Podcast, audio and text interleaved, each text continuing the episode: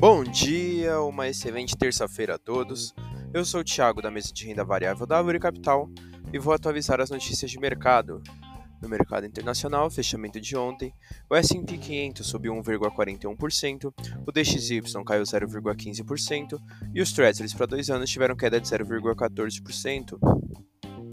As bolsas americanas fecharam em alta, principalmente devido ao bom desempenho do setor de tecnologia no pregão de ontem, com destaque para a Apple, que encerrou uma sequência de cinco quedas seguidas e subiu mais de 2%.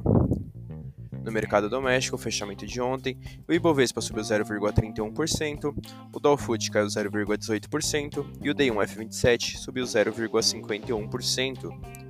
A bolsa doméstica fechou em leve alta, com o setor de varejo sendo o principal destaque positivo, junto com as empresas aéreas, que se favoreceram da queda do petróleo e impediram uma queda da bolsa, já que o setor bancário, Petrobras e Vale fecharam em baixa.